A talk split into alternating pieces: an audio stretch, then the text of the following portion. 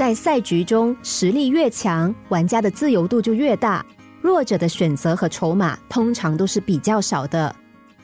以前有户很有钱的富翁，家财万贯，可是当寺庙里的老和尚向他化缘的时候，他都不肯布施。富翁的生活很奢华，浪费，家里的水沟也常常流出剩余的米粒。老和尚看了，就用手细心的捞起来，晒干储存，作为他日的存粮。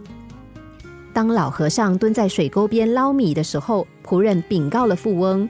富翁说：“没关系，让他捞吧，反正我们家的白米饭很多，不怕没有米吃。”三年后，富翁华丽的庭园遭到祝融肆虐，被大火烧掉了，所有的家当也都毁了。那怎么办呢？曾经那么有钱，如今却无家可归，家产尽无，而且又遇到荒年，处处都是饥民，大家都很穷苦。富翁一家人也都四处乞讨。后来，富翁走到了寺庙，老和尚看见他，就端出了煮熟的米饭给他吃。富翁接过饭，大口大口的吃了起来，也再三的点头流泪感谢。老和尚见状，急忙说：“你不用谢我了。”这些米饭本来就是你的，我只是把你不要的米捡起来存起来而已。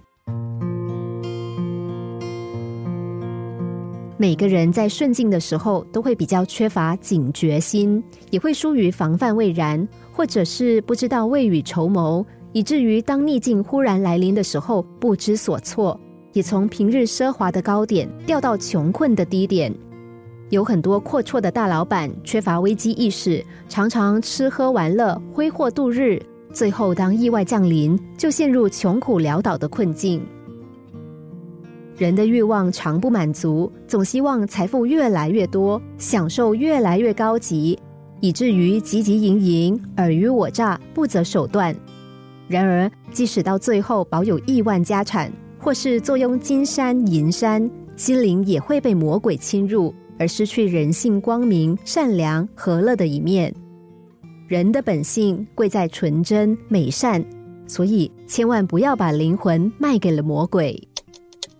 心灵小故事，星期一至五下午两点四十分首播，晚上十一点四十分重播。重温 Podcast，上网 U F M 一零零三 t S G。